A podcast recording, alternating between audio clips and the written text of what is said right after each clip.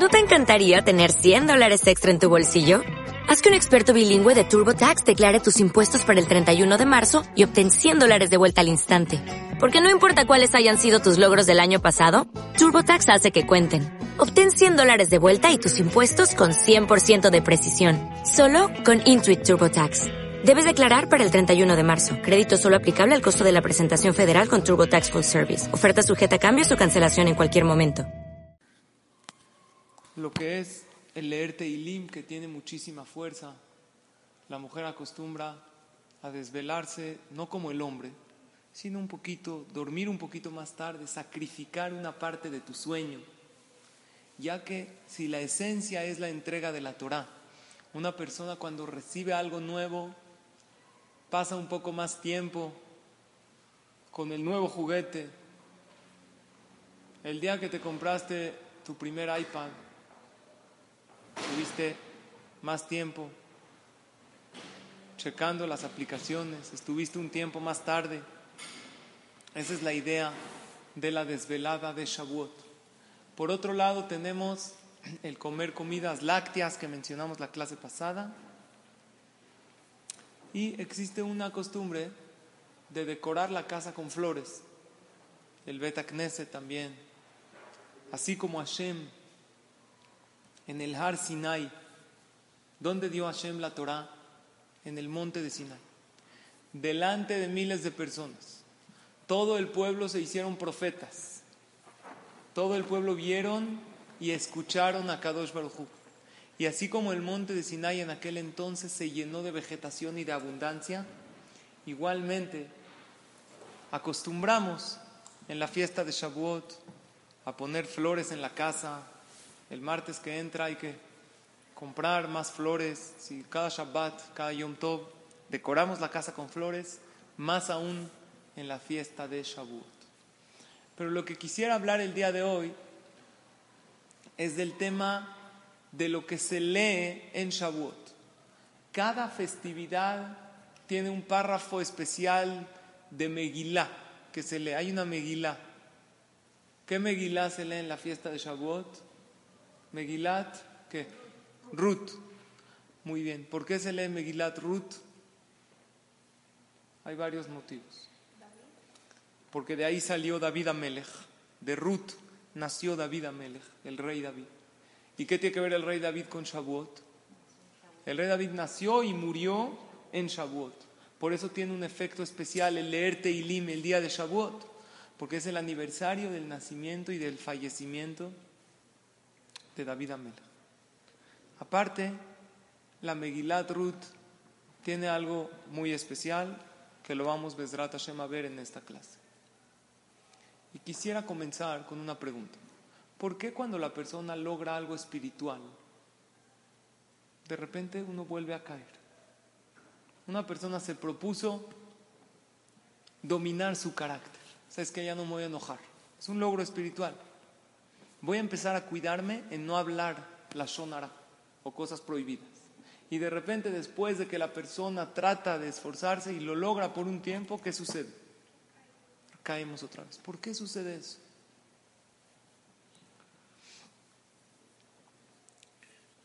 Hay un pasuk que dice el rey Salomón, que era el más sabio de todos los hombres. Dice, Sheva y Pol tzadik bakam. Siete veces se cae el tzadik se vuelve a levantar. Si se cae siete veces, ¿por qué le llama tzadik? ¿Qué es tzadik?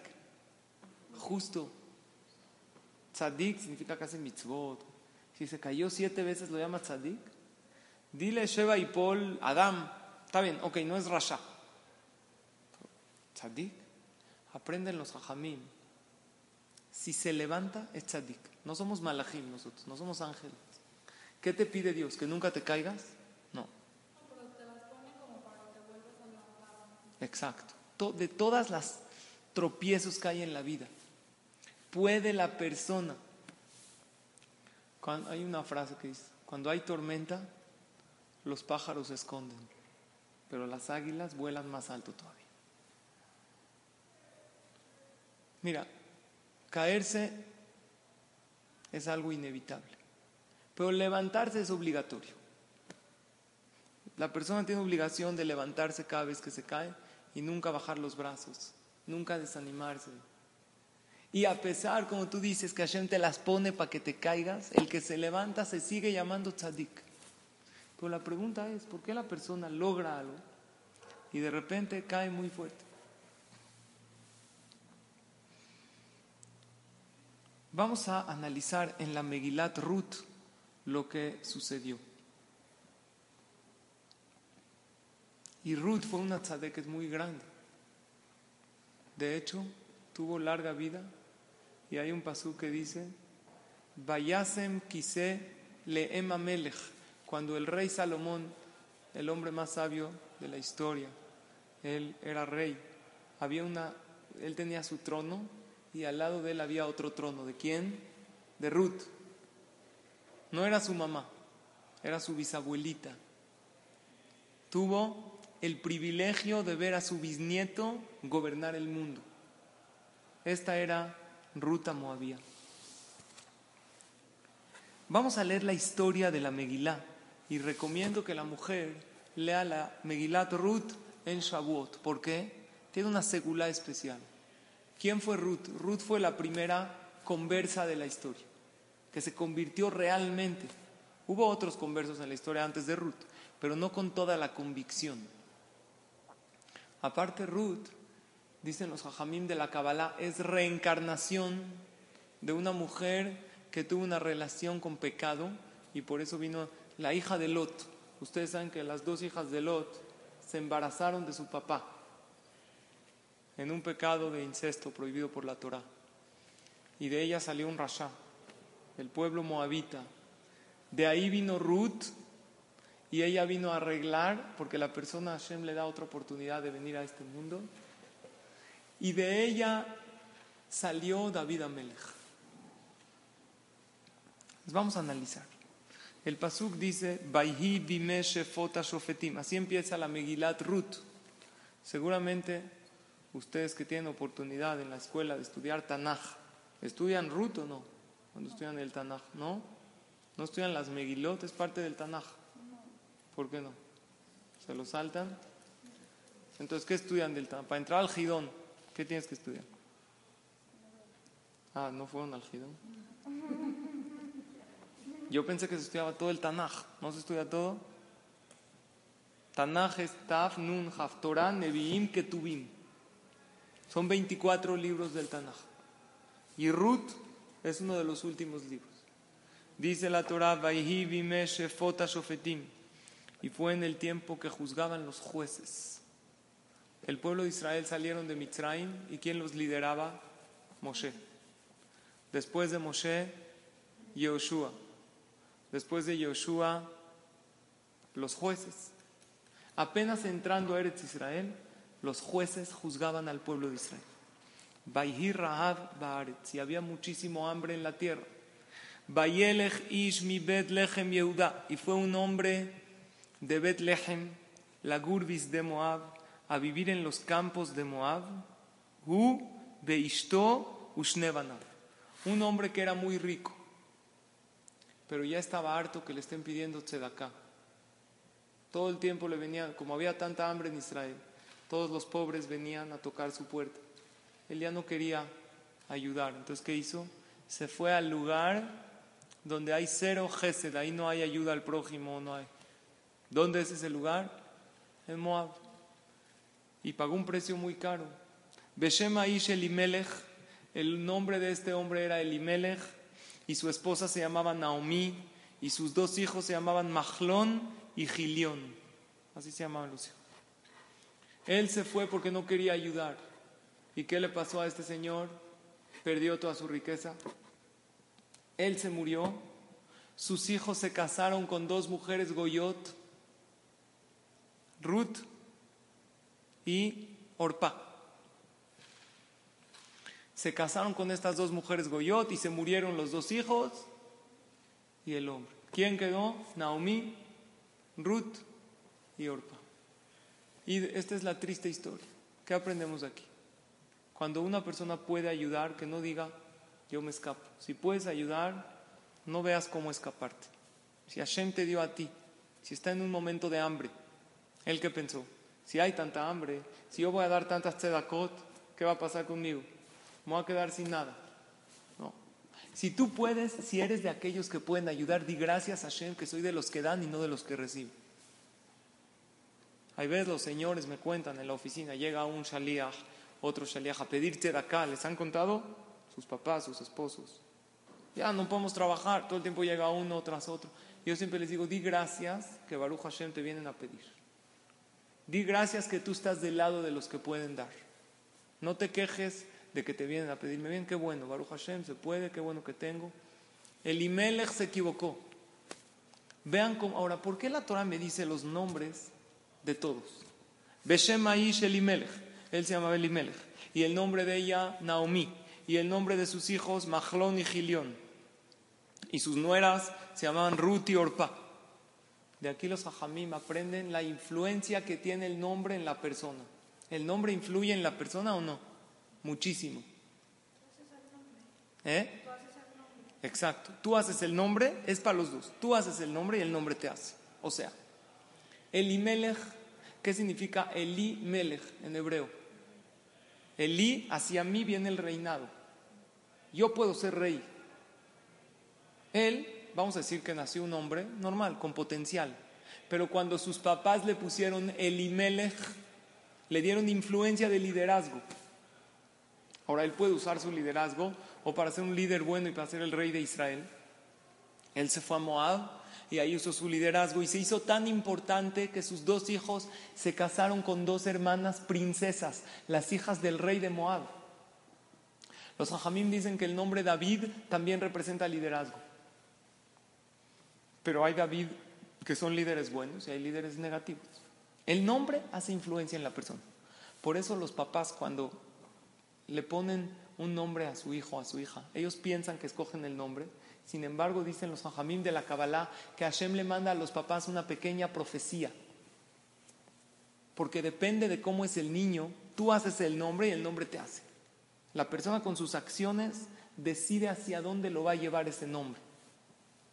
Y cada nombre tiene, por eso es bueno siempre ponerle a los hijos nombres de grandes personajes bíblicos, porque su influencia... Sí.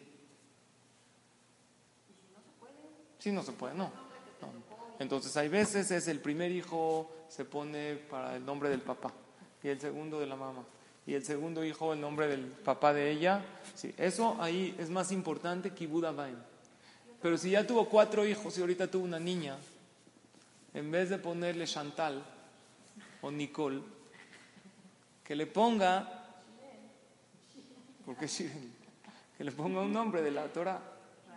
ahora, no es haram, es una recomendación, porque el nombre influye a la persona. Sí, o un, un nombre, ponle Samantha y otro nombre de la Torah. Samantha Rivka. No está mal. Pero tienes que usar el nombre. El nombre influye muchísimo. Dense cuenta. Naomi, ¿qué es Naomi? ¿Quién sabe hebreo un poquito? Naomi, ¿de qué viene? De Naim. ¿Qué es Naim? Agradable, dulce. Naomi nunca se equivocó. Está escrito que las mujeres que se llaman Naomi tienen algo en su personalidad agradable. Así se llama mi mamá. Si sería mi suegra, diría que no. Es, es real. Naomi es un nombre agradable. Elimelech, yo podría ser rey. Y fue rey. Pero lo usó su liderazgo para el otro lado. Mahlón y Gilión, ¿qué significa Mahlón? Sus hijos se llamaban Mahlón, viene de Hol. ¿Qué es Hol? ¿Eh? No, Hol es arena. Y por otro lado, no, Hol con Kaf es todo. Pero Hol con Het viene de Julín. ¿Han oído ese nombre en hebreo? Julín es prófano. Se profanó. Se casó con una goy. Y Kilión viene de Clayá, de exterminio, porque se murió.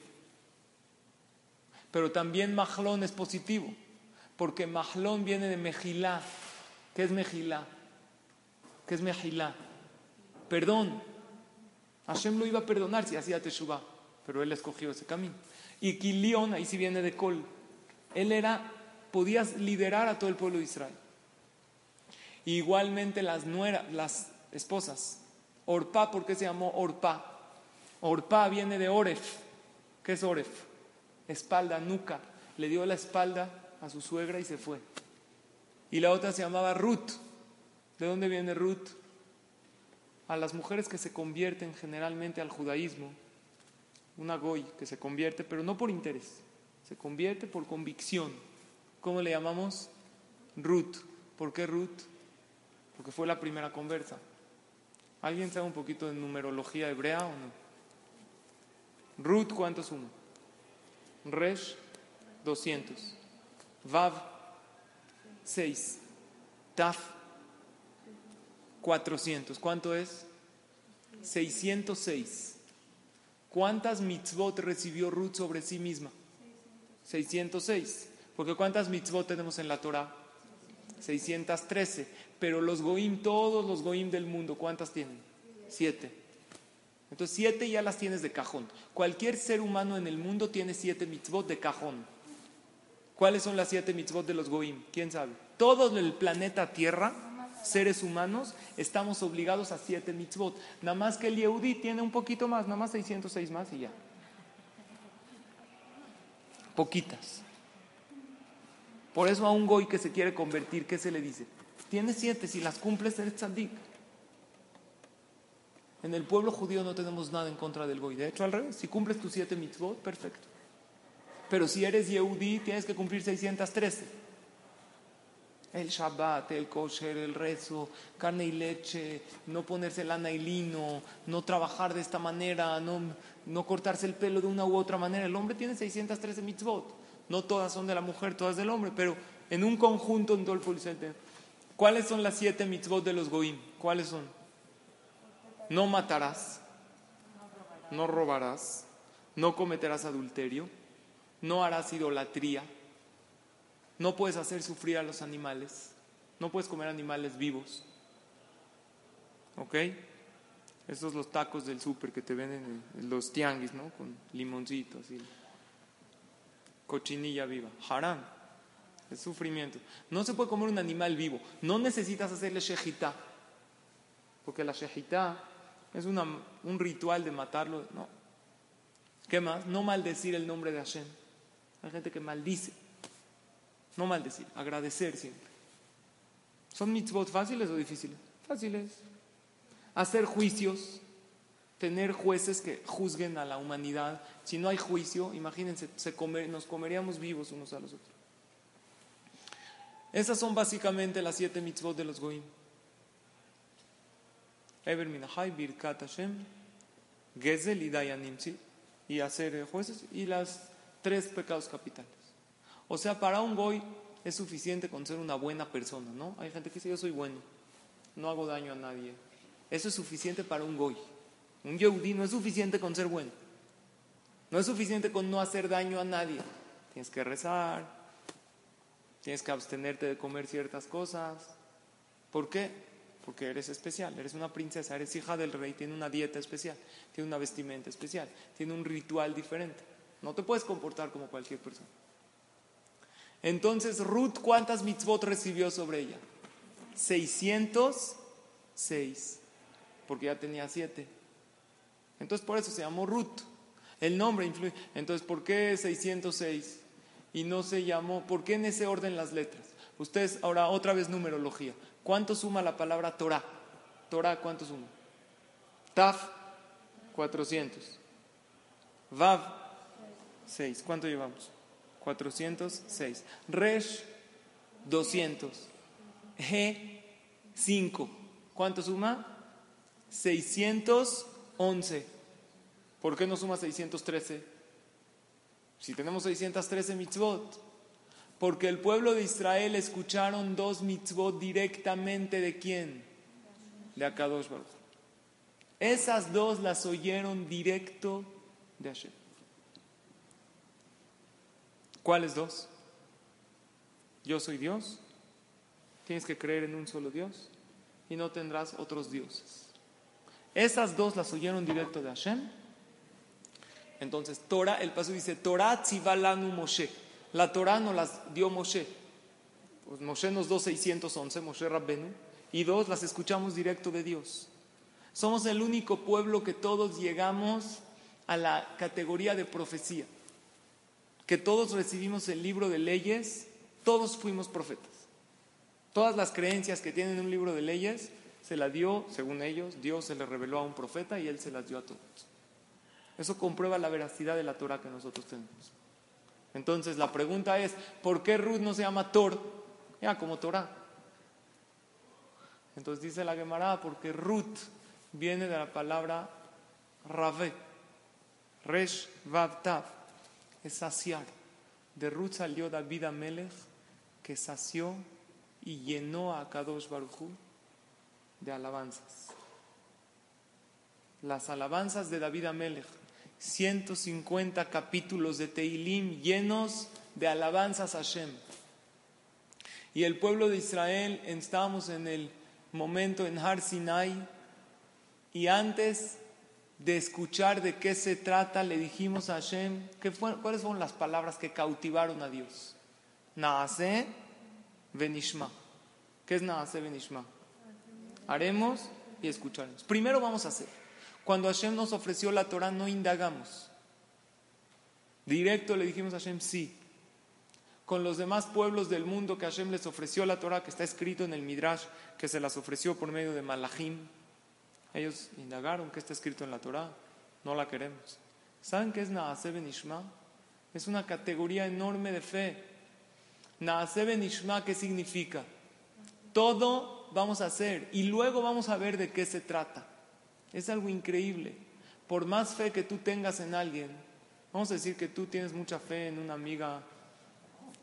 Imagínense que yo les digo ahorita, ¿saben qué? Tengo un plan para el fin de semana para todas ustedes, para todos. ¿Aceptan o no aceptan? ¿Cuál es la primera pregunta que me vas a hacer? ¿De qué se trata? Antes te digo acepto o no acepto. Cuéntame. Imagínense que todas ustedes me dicen, jajam, a donde sea, sí aceptamos. Ya. Primero pregunta de qué se trata, por más confianza que me tengas. A ver, que vamos a ir un Shabbatón de seminario, puras clases de Torah. O a lo mejor nos va a llevar un ratito al, ahí al felte para nivelar un poco antes de Shavuot. ¿Qué? ¿De qué se trata? ¿No preguntas? Es como firmar un cheque en blanco. ¿A quién tú le firmas un cheque en blanco? Una cuenta que tienes millones y millones de ahorros de años. A alguien que confías le firmarías un cheque en blanco. Si llega tu papá, dice, fírmame un cheque en blanco. Yo ni a mi papá, ¿saben por qué? No porque desconfíe, porque después de todo se puede equivocar. A lo mejor llega mi papá y me dice, me habla, oye Sally, me urgen, por favor dame un cheque de tu cuenta en blanco, pero para que tú dámelo, confía en mí. Aunque yo, lo, yo sé que mi papá no quiere hacerme daño, pero puede equivocarse o no. No es inequívoco. Entonces, para firmarle un cheque en blanco necesito a alguien que me quiera, que me conozca desde siempre, que sepa, y aparte que sea, que sea infalible, que no se puede equivocar. El pueblo de Israel no aceptaron no firmaron un cheque en blanco, firmaron una hoja en blanco. Imagínate que fírmame una firma legal, que la puedo llevar delante de un tribunal con tu firma legal y dame una copia de tu IFE. Una hoja en blanco. Y arriba yo voy a escribir lo que yo quiero. No se la firmas a ni una persona en el mundo. Porque aunque sea tu pareja, tu papá, tu mamá, se puede equivocar. A lo mejor quiere algo que va a poner. El pueblo de Israel llegaron con Hashem y le dijeron, Naase benishma haremos. No sabemos ni de qué se trata. Hashem te firmamos. Y no era un plan para fin de semana, era un plan para toda la vida. Un plan que te controla tu vida desde que te despiertas hasta que te duermes, los 365 días del año, todo el tiempo te digo qué hacer. Y no solo para ti, para tus hijos, para tus nietos, para todas las generaciones. Eso cautivó a Hashem. El pueblo de Israel dijeron con este Dios lo que sea. Eso fue la grandeza del Naase Benishma. Ruth se quiso convertir al judaísmo. Pero vamos a una anécdota interesante de una señora que su esposo le compró unos aretes de mil dólares. ¿Está bien o son baratos? ¿Sí o no? No se hagan las muy finas. Ustedes se compran los de todo moda que cuestan 30 pesos. aretes de mil dólares con diamantitos. Mil dólares está muy bien. Entonces llegó la vecina y le dijo, oye, ¿no me puedes prestar los aretes para una boda? Yo tengo una boda esta noche. ¿Me los prestas? O sea, le va a decir que no, ya se los pidió. ¿Qué le dijo? Em, bueno, ok, se los prestó. ¿Y qué creen que pasó? Entre copa y copa, en la boda, y la rola, y el danzón, ¿qué pasó? Un arete se le perdió. Ahora, cuando una persona presta algo y se lo dañan, ¿qué dice? Uh, porque lo presté. Si prestas tu coche y te Jesús Shalom le pegan, ¿para qué prestas el coche? Y según la Torah no existe eso. Si, si te lo chocó, de todos modos te debería de haber pasado. No por prestar, por hacer una mitzvah, no pierdes nada. Entonces ella dijo, ni modo. Ahora, si dos aretes valen mil dólares, ¿un arete cuánto cuesta? No, 500 no. Un arete no cuesta 500 porque no tiene par. ¿Nada? ¿Cero pesos? Tampoco, porque es de oro. Está hecho, lo pueden fundir y hacer otra cosa. Entonces fueron con el joyero a evaluarlo. Y el joyero evaluó un solo arete en cuánto? 300 dólares. Entonces, ¿por qué me pones acá? ¿Eh? No, ¿por qué le vio en la cara a la joyería? No, era un arete con piedras bonito de oro. Entonces, un par de aretes, ¿cuánto cuesta? Mil. Un arete, un trescientón, está bien. ¿Cuánto le tiene que pagar la que perdió a la dueña? Le puede decir, no, yo te pago 300 porque un arete cuesta 300, yo te perdí un arete, tomas tus 300. O a lo mejor 500, ¿por qué? Porque si un par de aretes cuesta 1000, o sea, un arete 500. ¿Eh? O a lo mejor, no los 1000, toma tu arete, más 700. Ve a la joyería, que te den 300 por él. ¿Cuánto le tienen que pagar? ¿300? ¿500? o 700? Y el arete, obviamente. ¿Qué opina? O sea, 700, mil seguro no. Te voy a explicar por qué. ¿Por qué no está de acuerdo? Sí, pero existe una alajá en la Torah. Por ejemplo, si yo llego y te rompo el vidrio de tu coche, ¿yo me quedo con el coche y te doy uno nuevo? No, te doy el dinero. Es lo mismo. O sea, yo te dejo el arete que, te, que quedó. ¿Más cuánto? ¿Más cuánto? ¿Más 300, más 500 o más 700? 700. ¿700? ¿Están todas de acuerdo? Digan. Hablen ahora o callen para siempre. Porque vas a la joyería y dices, este vale 300. Más 700. 500, porque es la mitad. 700. O a lo mejor 300, un 300, papá. ¿Por qué?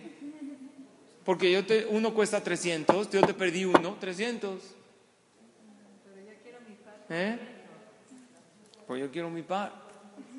¿Y el par cuánto cuesta? Milanesa. ¿Eh?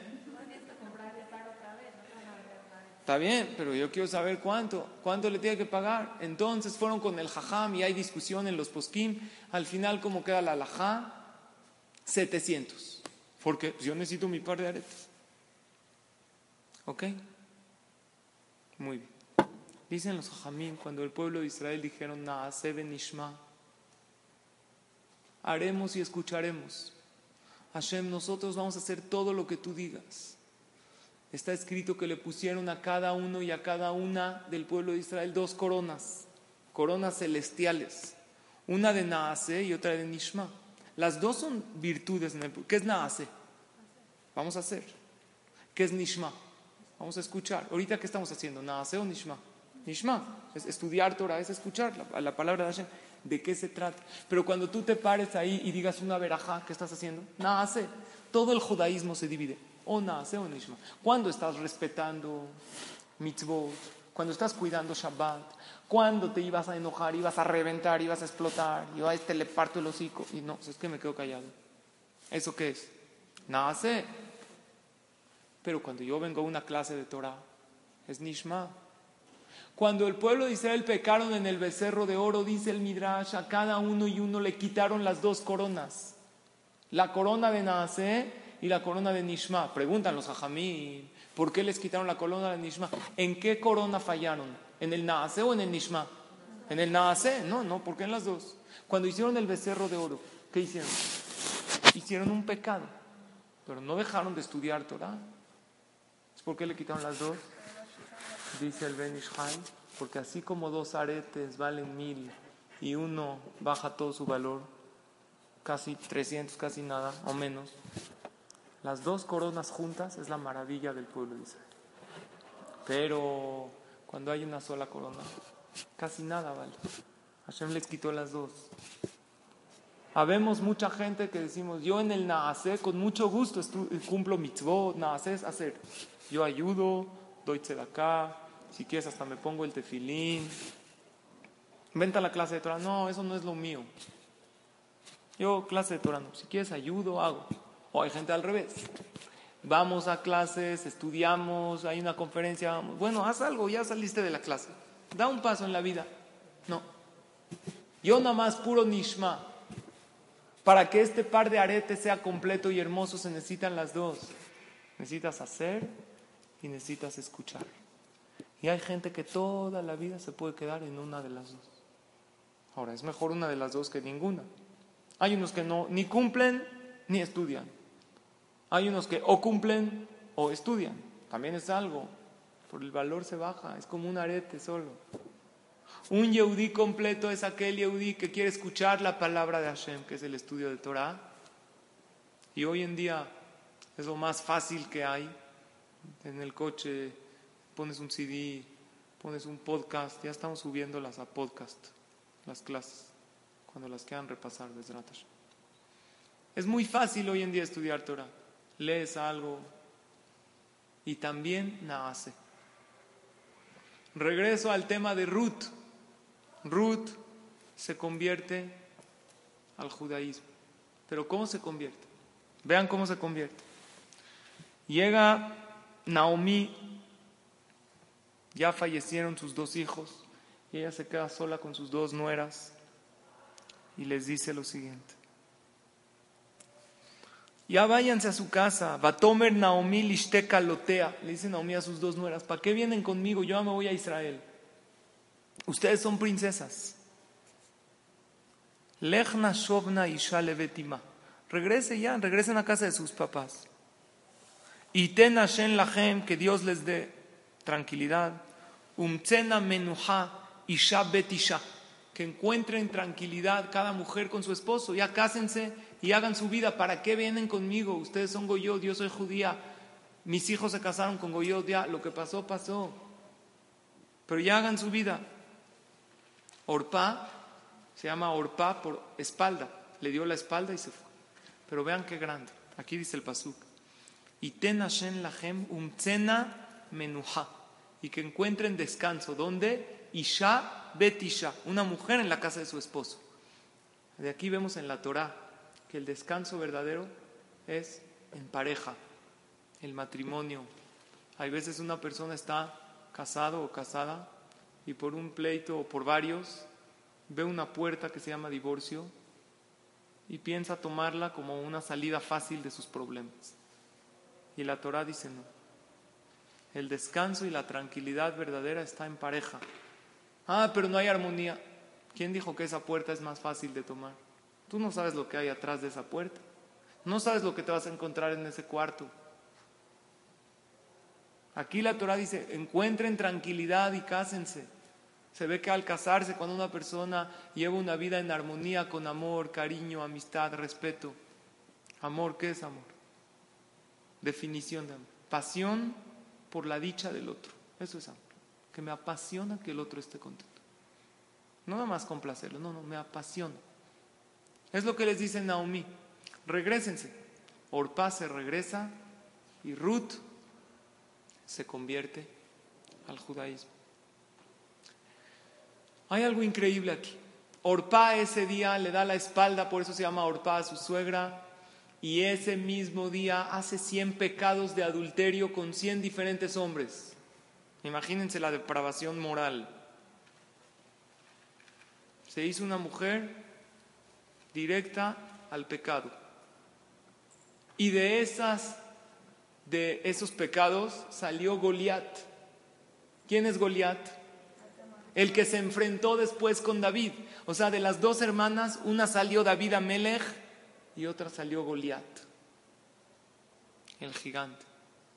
De Orpa y de quién? ¿Quién sabe?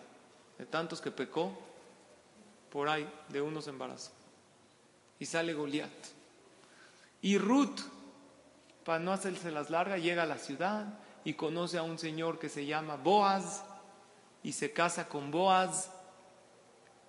Y de ese matrimonio de Ruth y Boaz sale Obed y de Obed sale Ishai y de Ishai sale David. Pero para que sepan algo increíble, Ruth se casa y esa misma noche que se casa se muere Boaz. Imagínense que la noche de bodas se muere el hombre alcanzó a embarazarla y se muere. ¿Qué decía la gente? Seguro Dios lo castigó porque se casó con una moabita. Se casó con una convertida que no estaba bien convertida. Qué raro que Dios lo... Boaz era un tzadik. ¿Tú crees que Dios lo hubiera castigado de esa manera? Se casa en la noche de boda, se muere. A Kadosh Barujú lo castigó por el pecado que hizo. Sin embargo, se vio la inocencia de Boaz cuando finalmente este Boaz sale de este matrimonio de Ruth, David Amelech. ¿Cómo puede ser la diferencia tan grande entre dos hermanas? Las dos vieron el judaísmo. Una se depravó y llegó hasta lo peor, y otra, ¿qué le pasó? Llegó hasta lo más elevado y se hizo tzaddik. ¿Cómo puede ser? La diferencia es muy sencilla. Escúchenme. Cuando una persona se arrepiente de sus malas acciones y se arrepiente de su pasado, hay dos tipos de arrepentimiento. Hay uno que dice, lo que hice, la verdad la pasé bien. O sea, yo antes era taref y todo y la verdad los mariscos y la langosta, buenísimo. Y ahorita soy kosher, ya ni No se arrepiente de su pasado. Cuando uno no se arrepiente de su pasado, construye su presente en bases de todo un pasado mal. Entonces ahí es cuando la persona tiene riesgo de volver a caer. ¿Por qué? Porque no, se no dejó atrás todo. Simplemente, ¿qué hizo? Empezamos una vida nueva, pero no se arrepiente de todo. Eso fue lo que pasó con Orpá. Orpá no se arrepintió. Orpá, ¿saben qué hizo? Bueno, hay un judaísmo, me casé con un judío, voy a empezar a cuidar. Pero todo mi pasado la pasé increíble. Como hay, aquí estaba dando una clase una vez y uno de los señores me dijo, pero jajam, yo sí tuve un pasado un poco. Yo sí tuve mis aventuras, la verdad. Bueno, cuéntame qué hiciste. No, haram, contar aquí en el CNIS lo que hice. Haram. Pero la verdad sí la pasé muy bien. Y no lo voy a decir a mi esposa, ni a mi familia, ni nada. Cuando esta persona dice yo la pasé muy bien cuando pequé, ¿se está arrepintiendo de su pasado? Para nada. Dice ya pequé, la pasé padre y ahorita ya arreglé mi camino. Esta persona siempre tiene riesgo de recaer. ¿Qué dijimos? Porque hay veces la persona logra logros espirituales y recae. ¿Sabes por qué? Porque no se arrepiente. Nada más empezó un nuevo camino, pero todo su pasado hasta se enorgullece de ese pasado. Pero una persona que dice, todo el pasado me equivoqué, estaba equivocado y qué tonto que desperdicié tantos años preciosos de mi vida, haciendo cosas indebidas, y se arrepiente de todo el pasado, entonces esta persona no recae otra vez. ¿Por qué? Porque no es de que construyó, destruyó el edificio y construyó. ¿Saben qué hizo? Destruyó su edificio, destruyó los cimientos, excavó, puso bases sólidas y ahí volvió a construir un edificio nuevo. Esa persona no tiene miedo de recaer. Hay mujeres que temen, oye, si mi esposo como de joven tuvo aventuras y esto, y si pasa algún pecado, infidelidad, ¿qué hago? Depende. Si él se avergüenza de su pasado y dice cómo lo hice, qué tonto fui, no, entonces esta persona construyó algo nuevo, se arrepintió de todo su pasado, no va a recaer. Porque es una pero ¿saben qué pasa? Que todos nosotros tenemos un orgullo natural de no aceptar que me equivoqué. Porque el aceptar que me equivoqué es en contra de nuestro orgullo. ¿Cómo? ¿A los 40 años viví mal mi vida? No es fácil. Entonces por eso la persona por naturaleza dice, mira, no me equivoqué, no estaba tan mal, nada más ahorita ya mejoré y ahí se te suba, pero lo que hice no estuvo. ¿Por qué? Porque es un orgullo natural que tiene la persona en su vida. Por eso, esa fue la diferencia entre Ruth y Orpa. Ruth quitó todo lo que tenía anteriormente y empezó de nuevo. También tenemos en esta Megilá algo muy especial. En esta Megilá es todo Gesed. ¿Qué significa Gesed? Favor. Ruth era una princesa. No tenían para comer. Llegaron ella y Naomi. Naomi le dijo, regrésate a Moab. Tú eres una princesa. ¿Qué vas a estar viviendo como pobre? No, si esta es la verdad, a mí no me importa ser pobre, no ser pobre. Este pueblo tiene la verdad. Este es el pueblo elegido. Tenemos una Torah que es verdad. Yo quiero ser parte de tu pueblo. Entonces, Ruth estaba con su suegra y ella juntaba trigos del campo y se los traía a su suegra. Una princesa que vaya al campo y junte de los trigos que se caen, eso es Gesed, es puro favor. Por eso la Torah me dice, cuando fue una persona que se quería convertir, hay una, un conocido, que un hombre que se quería convertir fue con Shammai, le dijo un goy, Shammai era un jajam del tiempo de la Gemara. Dijo, oiga, jajam, yo me quiero convertir con una condición, que me enseñe toda la Torah en el tiempo que estoy parado en un solo pie. ¿Conocen esa anécdota? Es una anécdota real. ¿Cuánto tiempo puedes estar parado en un solo pie? Aunque seas atleta. Segundos. No aguantas mucho. ¿Qué le hizo Shammai? Lo empujó, dice la, la Gemara, con Amata Binyan. Amata Binyan era un bastón que él tenía.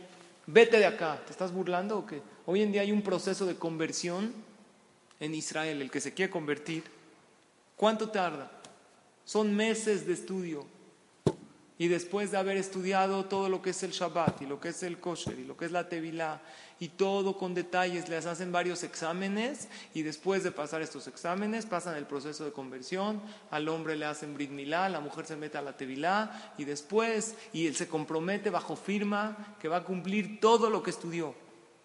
¿Qué quiere este goy? ¿Aprender toda la Torah en el tiempo que está parado en un solo pie? ¿Está loco? Shammai lo corrió. Llega con Hilel, dice, me quiero convertir. ¿Qué le dice? Toda la Torah que es, Beahavta le reaja El hacer Hesed, amarás a tu prójimo como a ti mismo. Lo demás ya son explicaciones. La base de todo el judaísmo es ser entregado con los demás. No puedes empezar a estudiar Torah, a ser judío si no tienes esa entrega si no eres primero persona, Ben Adam se dice en hebreo.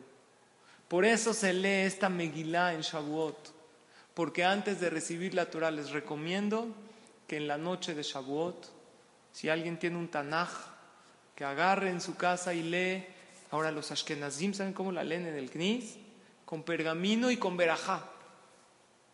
Es la Megilá, así como nosotros leemos Megilá Esther en Purim, los Ashkenazim la leen con verajá el día de Shavuot. Pero los sefaradim la leemos sin verajá en un libro normal impreso. ¿Quién?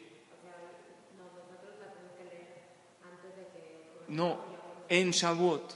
El día martes en la noche, los hombres la leemos en la desvelada y los ashkenazim la leen en Shachrit en la mañana con pergamino. Y es muy bueno leerla porque aquí tiene todos los mensajes, todos nosotros somos como Ruth, todos nosotros somos convertidos, que conversos y nacimos judíos, sí, pero todas nosotras en algún momento de nuestra vida dices, me quiero convertir de ser alguien menos observante a ser un poquito más.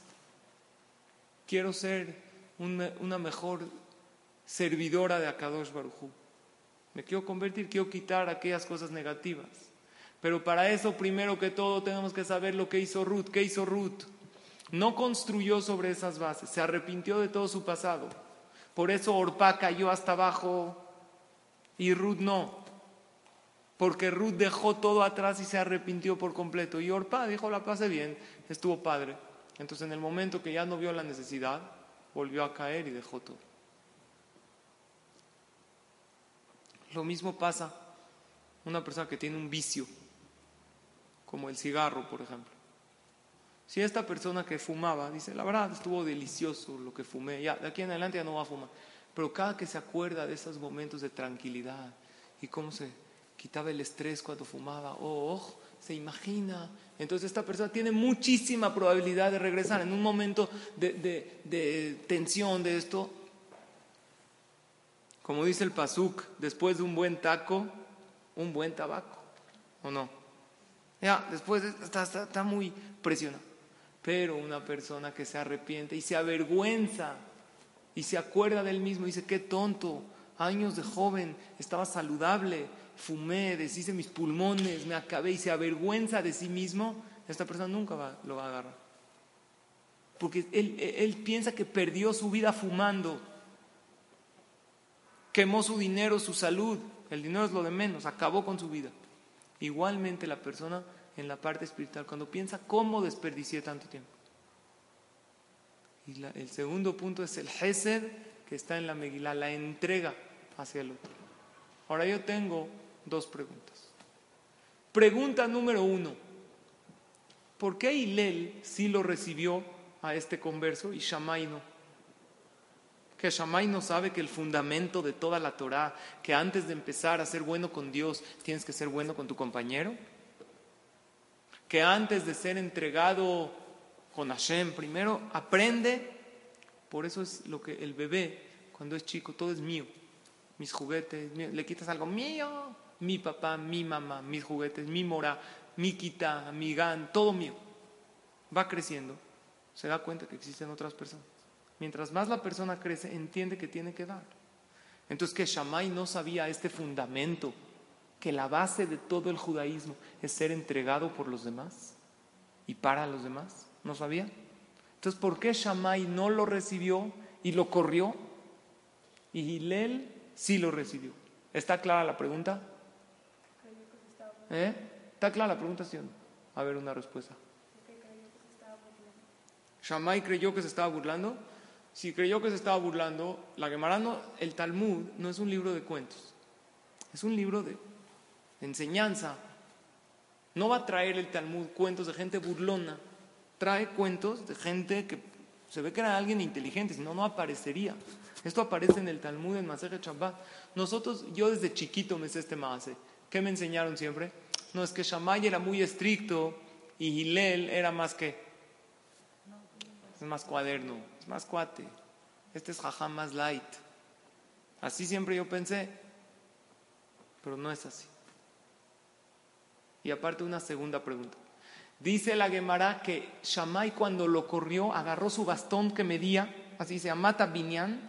Antes no había metros. Eh, tenía un bastón que medía la casa, el techo de construcción. Y lo corrió. ¿Para qué me dice con qué lo corrió? El Talmud nada más escribe cosas trascendentales. ¿Qué me importa con qué lo corrió? ¿Están claras las dos preguntas?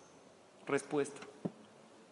Y la respuesta tiene una lección muy grande en la vida. Shammai, ¿por qué no lo recibió al principio? Porque quería ver qué tan serio es. Cualquier goy que viene a convertirse se le ponen trabas y se le dice no te conviene. Nosotros no somos como otras religiones que en otras religiones, en los musulmanes o católicos, era imponer su creencia a todos en el tiempos de la Inquisición. El que no aceptaba el catolicismo a la hoguera. El judaísmo no es así. Tú como goy estás perfecto. Si eres un buen goy y cumples tus siete mitzvot, hazako. Pero la persona que se quiere convertir, lo probamos y le ponemos varias trabas. ¿Para qué? Para ver qué tan serio es. Para ver qué tanto te interesa. Hay mucha gente que pregunta, ¿por qué desde que empecé a hacer Teshuvah me va mal en el negocio? Cerré en Shabbat y en vez de que me vaya súper bien, me empezó a ir mal. ¿Cómo? Me quiero acercar a Dios. ¿Cuál es la respuesta? Que cuando tú quieres algo real, algo verdadero, si tú quieres ser de la selección mexicana de fútbol, hay sección femenil también. ¿Han visto el Mundial Femenil o no? ¿Cómo se llama la directora técnica? ¿No saben? Bueno, de la selección mexicana. Yo le hablo al piojo. Oye, yo quiero entrar. ¿Qué? ¿Va a recibir el primer pelón que llegue? No. Le va a empezar a poner entrenamientos día y noche. ¿Por qué? Al revés, yo quiero entrar a la selección, este es mi pago. En vez de decirme bienvenido, faddal. ¿Cuál es la respuesta? ¿Quieres ser de la selección? Selecciones seleccionados. Pues te tengo que poner a prueba. Por eso, ¿eh? Para ver si realmente estás convencido y eres bueno. Es muy fácil decir yo quiero. Igual pasa con la persona. La persona quiere hacerte shuba. Hashem le pone trabas, en la familia se enojan, de repente el negocio no le va bien. ¿Por qué? Dios te está probando qué tan legítima y qué tan fuerte eres en tu convicción. Después, claro que vas a ser seleccionada. Por eso Shammai no lo recibió. Y por eso la Gemara dice que lo empujó con la vara de medir. ¿Por qué? Porque lo quería medir. ¿Qué tan serio era? ¿Y Lel por qué lo recibió? ¿Porque por buena onda? ¿Por cuate? No. Y Lel, cuando vio que Shammai no lo recibió, y Lel sabía que Shammai no lo recibió. Primero fue con Shammai. De repente llega un Goy con Hilel. Oye, ¿me puedo convertir? Llegó Hilel, espérame. Le mando un WhatsApp a Shammai. Ya, ya, hoy en día ya no se habla por teléfono. Leí una estadística que el 75% de los jóvenes prefieren WhatsAppear que hablar por teléfono. ¿Es verdad o no? Ustedes díganme, ustedes son jóvenes. Los que ya estamos medio recorridos en la vida, preferimos hablar. No, yo la verdad prefiero puro WhatsApp. Pero díganme la verdad. Y Lel le mandó un WhatsApp. Oye, es que vino aquí un, un cuate, está loco, ¿qué quiere? Le dijo Shammai, ya vino conmigo, ya lo corrí. Entonces Hilel dijo, si fue con el jajam grande y lo corrió y no se dio por vencido. Imagínate que este goy fue al knis de Shammai. Le dijo, oye, me quiero convertir. ¿Qué te pasa? Lárgate de aquí. ¿Qué debería de haber dicho el goy? Ah, sí son los rabinos. Ahora no quiero nada. Me vale. No dijo eso. Dijo, no me voy a dar por vencido. Me corrió, ahora voy a ir con el otro jajam. Ah, cuando Hilel vio que sigue en su postura y que sigue realmente se quiere convertir, por eso lo recibió. Y ya entendemos por qué Shammai lo empujó con, por qué la Gemara me cuenta con qué lo empujó. Estas son las lecciones de algunas que aprendemos de Megilat Ruth. Entonces, si sintetizamos lo que estudiamos hoy, tenemos lo siguiente. El martes que entra en la noche comienza Shavuot. El martes en la noche es muy bueno leerte Ilim desde el martes en la noche hasta el jueves, porque es el aniversario de David Amelech. ¿Qué más es bueno? Que la casa esté adornada con flores, así como Hashem adornó al Har Sinai y se llenó todo el mundo de un aroma especial. ¿Por qué? Porque en Shavuot es importante que hagamos manifestaciones. No tenemos nada, no tenemos sukkah, no tenemos matzah. Tienes que demostrar una diferencia en la fiesta.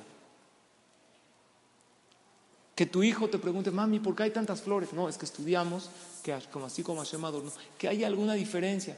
Comer comidas lácteas es algo muy bueno, lo que mencionamos la clase pasada. Y leer Megilat Ruth. En Megilat Ruth tenemos dos lecciones. Número uno, la lección que para dejar, para poder acercarte a Hashem y no recaer otra vez, tienes que borrar tu pasado y avergonzarte de tu pasado. Si hasta ahorita yo me enojaba, no decía, ya no me voy a enojar. Bueno, pero antes la verdad sí me enojaba y les puse un estate quieto. No, me, arrepiento de haber reaccionado de esta manera. Cuando una persona se arrepiente y deja atrás su pasado y destruye esas bases, construye en bases sólidas y ya no recae. Y lección número dos, ¿cuál es? Hesed. Lo principal es la abnegación, la entrega. Por eso se lee Megilat Ruth. Porque antes de ser Yehudí tienes que ser persona. Y para ser una persona tienes que aprender a ser entregado, entregada a los demás. El decir todo es mío, todo viene para acá, eso es lo más fácil. Un bebé es la reacción natural, todo me corresponde. Pero mientras más uno crece, más entiende que tiene que compartir con los demás. Esas son las lecciones que aprendemos de Haga Obviamente el martes que entra no hay clase por ser Yom Tov.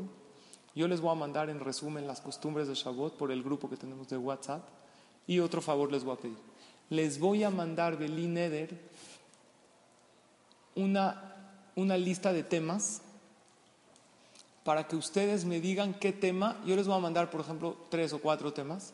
Y quiero que por votación me digan qué tema les gustaría tratar. ¿Ok? Para las próximas clases. Ya que no es Shavuot, no vamos a hablar ya de festividades. Vamos a hablar, como siempre, de temas prácticos de superación personal que nos ayuden a ser mejores seres humanos, a crecer en Torah de manera práctica, cosas que podamos llevar a cabo en la vida y mejorar espiritualmente. ¿ok? Entonces yo voy a mandar Belíneder en el grupo algunos temas. La que no está en el grupo, que le dé su teléfono a Estrella. También cada semana yo mando el tema que se va a tratar y es algo bueno y también el resumen de la clase. Muchas gracias por venir. Que tengamos Hag Sameach que Hashem nos permita recibir la Torah de nuevo en Hagashavuot con toda la verajá que eso implica. Gracias por su asistencia y su atención y que sean bendecidas con todas las verajot de la Torah. Amén.